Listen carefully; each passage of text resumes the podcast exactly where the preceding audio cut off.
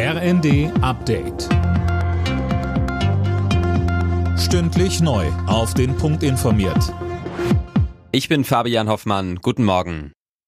Trotz langer Verhandlungen ist das Treffen zwischen Bund und Ländern am Abend ohne Ergebnis zu Ende gegangen. Heißt weiter keine Einigung darüber, wie die Kosten für die Entlastungspakete verteilt werden. Knackpunkt ist die Gaspreisbremse, die noch nicht komplett ausgearbeitet ist.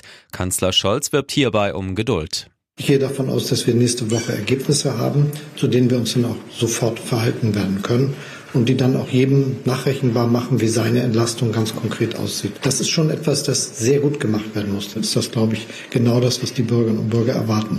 Die wollen ja nicht ein Hin und Her, die wollen eine Lösung, die sitzt.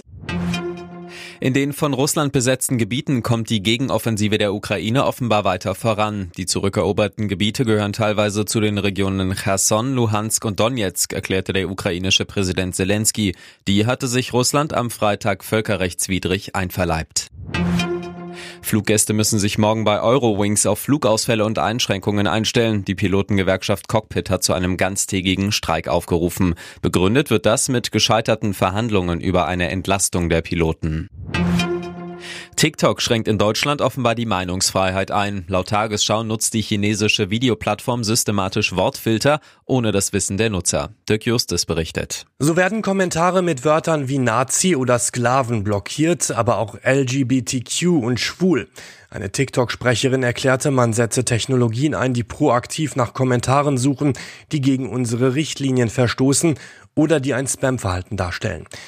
Sie gab aber auch Fehler zu. Demnach wurden Kommentare blockiert, die nicht gegen die Richtlinien verstießen. Bereits die Hälfte der 12- bis 19-Jährigen ist regelmäßig bei TikTok.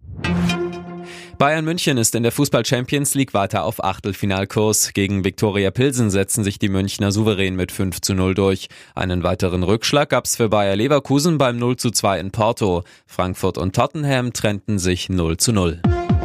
Alle Nachrichten auf rnd.de